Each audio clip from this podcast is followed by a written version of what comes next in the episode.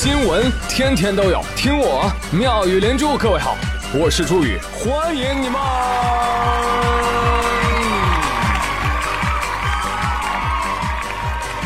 谢谢谢谢谢谢各位的收听啦！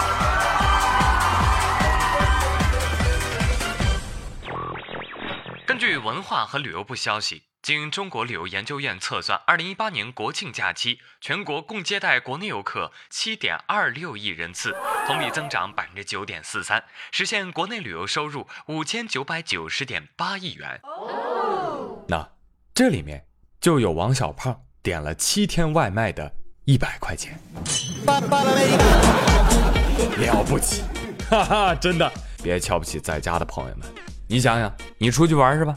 你早上八点，你挤进景区，他们悠闲的吃着早饭。中午十一点，你为了景区的烤肠，你挤破了头啊！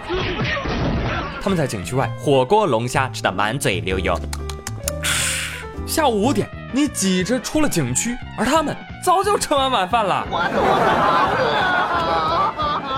嗑儿瓜子，看人来人往，啊，云淡风轻的人生啊，好不惬意。不瞒你说，这个国庆长假期间宅在家里的人真不在少数，有两千一百万的微信用户在任意一天的步数是少于一百步的，其中八零九零后占比百分之五十六。所以算你一个吗？嗯。如果你也是其中之一的话，恭喜你们获得了百步青年的称号。别自卑啊，孩子，你比百秒青年要强。而出去玩的朋友们，哎，差不多都回来了吧？啊，该上班上班，该上学上学啊！啊，但我想问一句啊，你们回来的路上，你们舒服吗？什么？你问我怎么回来的？你看我微博你就知道，我是开飞机回来的，好吧？老霸道了啊！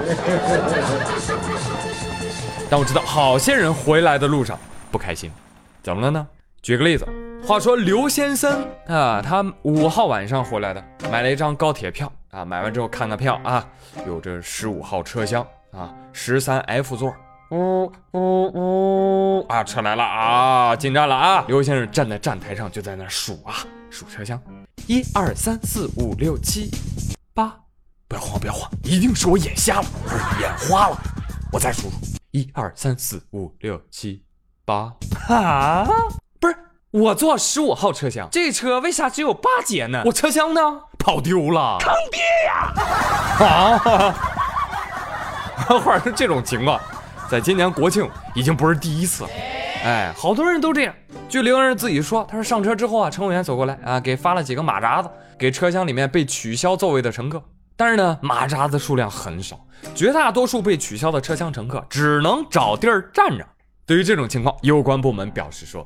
哎呀，不好意思啊，嗯，这是我们列车的临时状况啊。这个买一等座还有商务座的乘客，我们给你退差价啊。那二等座的乘客呢？退钱，退钱，退什么钱？无座是吧？站着吧。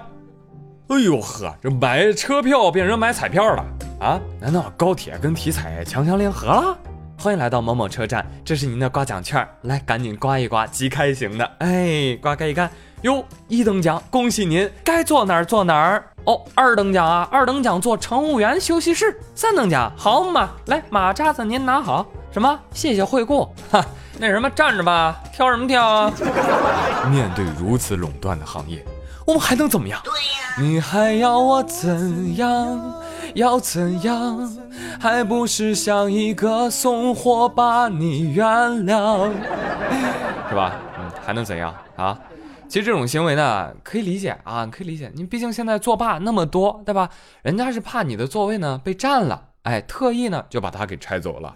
所以这似乎呃是从根本上啊哈是杜绝了作罢呀。啊，你以为这样作罢就没有了吗？Too young, too simple, sometimes naive。根据网友郭鹏鹏他说，他说我国庆期间乘坐 G 八高铁，朋友说鸡不说八。OK，我乘坐高八次高铁列车，而且特意买了一等座。一上车，我就发现怎么有个小男孩占了我的位置呢？郭鹏鹏就走上前去，对男孩的母亲和外婆说：“哎，你们家孩子是坐这儿吗？这是我的座位啊。”男孩的母亲和外婆说：“哎呀，小伙子，不可能啊！我们买的是这个座位啊！哎，你买的不会是个假票吧？嗯，那这是我的票，你看看是不是这个座？你把你们买的票拿出来，我们对一对啊。”俩人立马石化。哎呀，哈哈哈哈小伙子，你怎么这么没有公德心的呀？孩子是要挨着窗户看风景的呀，你呢可以坐孩子的座位啊，对不对？年纪轻轻啊，不要这个样子，没素质啊，像个大傻子一样哦！我呸！我操嘞！你占座骂我傻！于是小伙子叫乘务员，乘务员前来查票，一查票发现男孩的票是二等座。嗨，都这份上了，还不愿意把座还给人家呢？男孩母亲反问道：“怎么了？怎么了？乘务员来了了不起啊？了不起啊？哎，我们坐一等座，孩子要坐二等座，坐丢了，你们铁路局负责的吗？”哎，这位妈妈，这就不是人话了。小孩丢掉了，会不会负责？咱暂且不说。如果你教育不了自己家的孩子，我们热心网友倒是可以负责，帮你把小孩丢掉。好了吧？而且呢，我要跟您说一下啊，这个一等座看风景呢，其实还是差一点。想要看好看风景呢，我建议您带小孩子去司机驾驶室。那司机如果不让座，你们就可以义正言辞的谴责他嘛。喂，你这个司机哦，有没有公德心哦？孩子要坐这个位置，你怎么可以跟他抢呢？快起来，滚！真是理解不了这样的家长，真好啊！给自己呢买俩一等座，给孩子买二等座。就是要省那份钱，让孩子强占一等座，让人家一等座的人去坐二等座。哦，你真厉害！造娃的时候没让我们大家参与就罢了，养娃的时候你倒是想起我们大家伙来了。哎呦，真的是弄脑子瓦特了。我跟你说，现在占座的新闻越来越多，所以绕回来再说前一个新闻，人车少几节真的不要紧，他给我们提供了全新的解题思路，对吧？想霸座门儿都没有，座儿你都没有了，你哪儿霸去啊？是吧？所以我觉得下一步呢，可以 就是尝试着学习一下印度的先进经验，对吧？把座椅呢，哎，通通拆掉，是吧？改成马扎票和挂票啊！以后小孩别说想靠窗看风景，你挂出去看风景都可以。哎，所以出去的朋友真的是历经磨难才能出得去回得来，是吧？那再说回来，你在家一定幸福吗？也未必，是吧？在家的朋友很多人都收到了很多红色炸弹，你躲得过吗？你？后来前几天，山东枣庄有一酒店啊，多少新人举办婚礼呢？十二对，就一天啊，一个酒店，一路过去，哗，全是彩虹门，一个连一个，一个连一个，看不到头啊！来，跟我一起唱：万里长城永不倒，千里黄河水滔滔。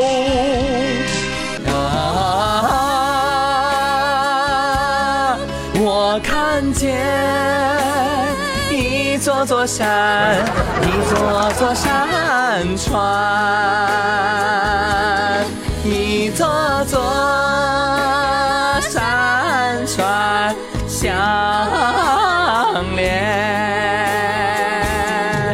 呀啦嗦，那就是婚礼的庆典。收，嗯。这扎堆结婚啊，迎亲车子没地儿停了。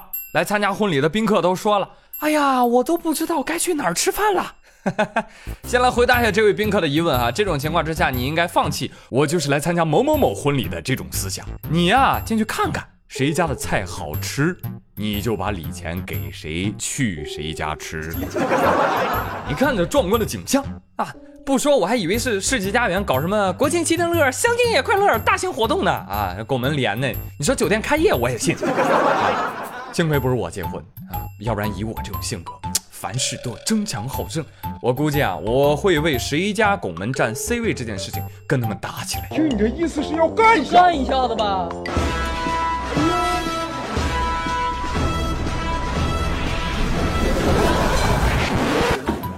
啊。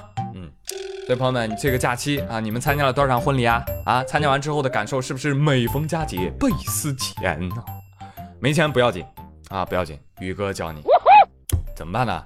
就快速补充亏空，买一副麻将，你打开一看，哇，里面一至九万各四张，共有一百八十万。我听说拿麻将买车还能附赠一顿揍，多划算呐！我呸！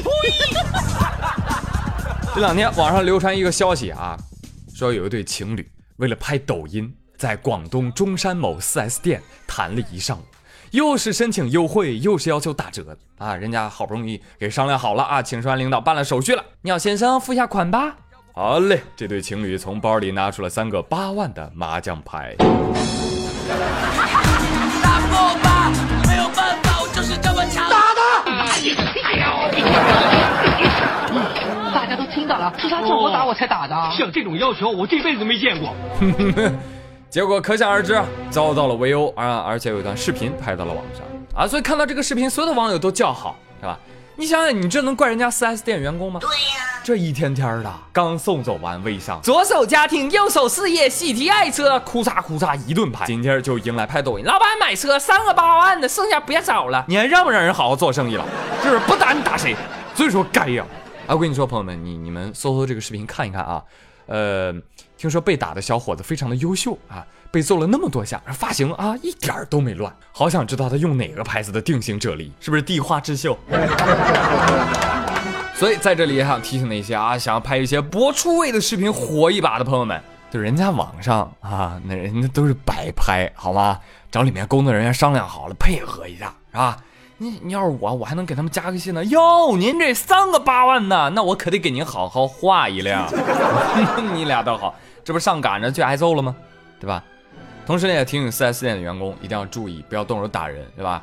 呃，如果真的遇到这种情况，我说的是真的遇到这种情况，直接交给派出所，按照诈骗来报警，是吧？诈骗金额二十四万，这够蹲好几年了。你真聪明。可是呢，可是，就在朋友们你乐呵呵的听完这个故事之后，你以为就这么结束了吗？没有，宇哥学聪明了。互联网有个毛病，什么呢？就是开局一视频，剧情全靠扯。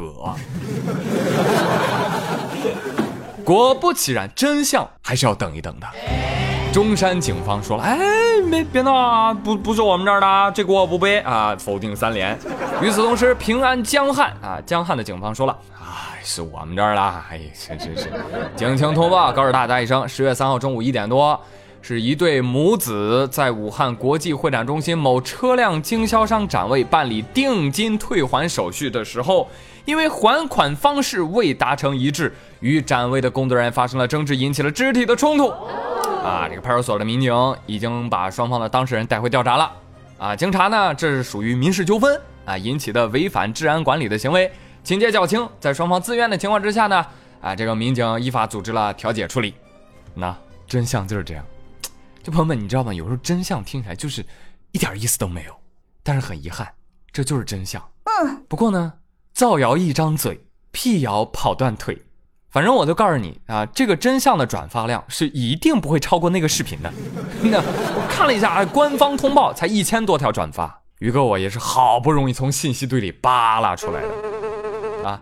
而且一开始我也信了，为什么信呢？就是因为有一些抖音用户就是那么出其不意啊，对吧？比如吃火锅换菜啊，人家军训你在那里作妖啊，闹市区拿水浇头啊，地铁上突然大喊一声“降龙十八掌”，你说神经病那么多，所以你感觉拿麻将来交款一点也不稀奇啊，非常符合脑残们的脑回路啊。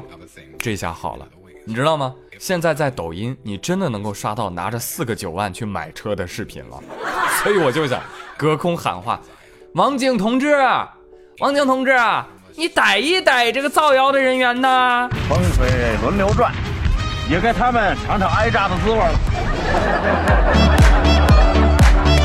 所以呢，养成一个好习惯啊，等一等，让真相再飞一会儿。嗯，所以今天的话题呢，哎，就由这个说起来吧。朋友们，你有没有被人误会过？嗯，你受过最大的委屈是什么呢？欢迎来给我留言喽。好了，妙兰珠到这里就到这里吧。我是朱宇，感谢各位的收听，全新宇宙祝你们工作学习愉快。好了，咱们下期再会喽，周三再会，拜拜。一首放假，献给所有能放假和不能放假的人。Let's go，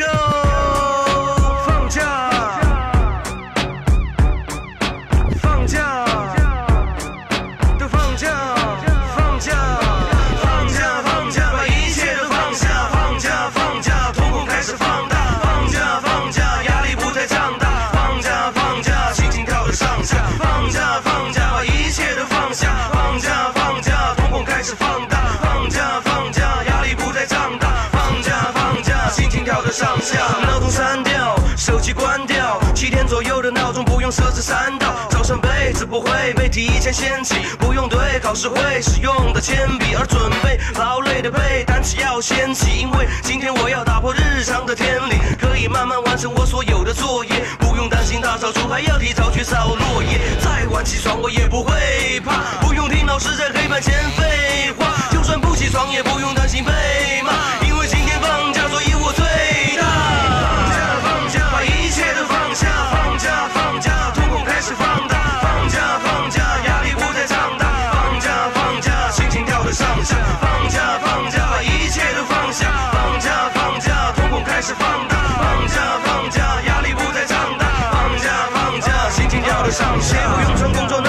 制服脱了，不用早起化妆，在家里面窝着，不用看着领导在那装，今天没他说的，不是这装就那装，我时时刻多呢。不管他是领导还是领班，不用给他行好，不用给他请安，不用担心被他们深情和言语镇住。今天可以先不完成他们所给的任务，放松心情，约朋友出来坐坐吹吹。欲望总想得到的东西可以去追追，望痛的擦掉彼此平时碰的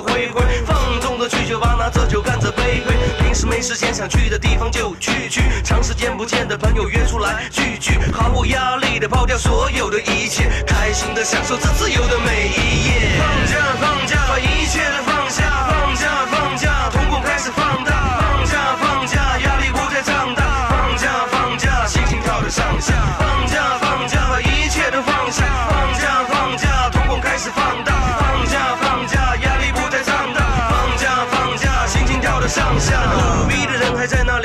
的工作，太努力的人还在拼命的复习功课，做苦力的人是从来都没有轻松过，做主意赚钱的人没休息一分钟过，能放假的人就快快回家，很多亲人爱人都在等着你来陪他，说说心里话，多多亲几下，让你唠叨的爱人拿着你耳朵练起嘛。不能放假的也别埋怨你的公司，最起码也能得到一些加班工资。忍耐自己，把钱袋慢慢壮大，待到时机成熟时，让自己给自己放假，放假